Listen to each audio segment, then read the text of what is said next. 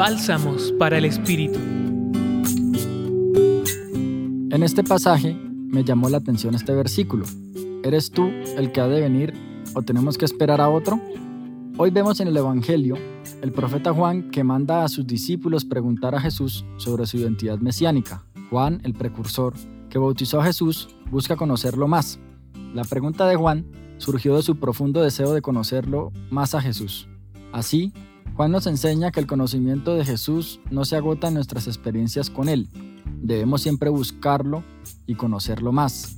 La respuesta de Jesús a los discípulos nos muestra un modo en que podemos conocerlo a través de los demás.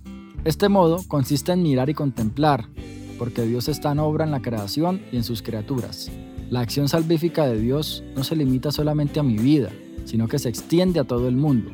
La vida del prójimo es un signo de la presencia de Dios.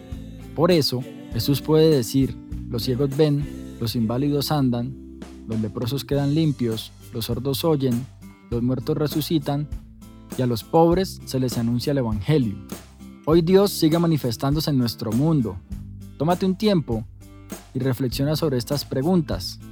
¿Cuáles son los signos de la presencia del Mesías en nuestro mundo? ¿Cómo ves la obra de Dios en la creación? ¿Percibes en los demás la presencia de Dios?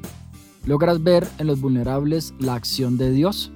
Los acompañó en la reflexión de hoy Eli Yoda, sacerdote jesuita de Burkina Faso, de la provincia de África Occidental, y en la voz Juan Felipe Herrera Escobar, del Centro Pastoral San Francisco Javier de la Pontificia Universidad Javeriana.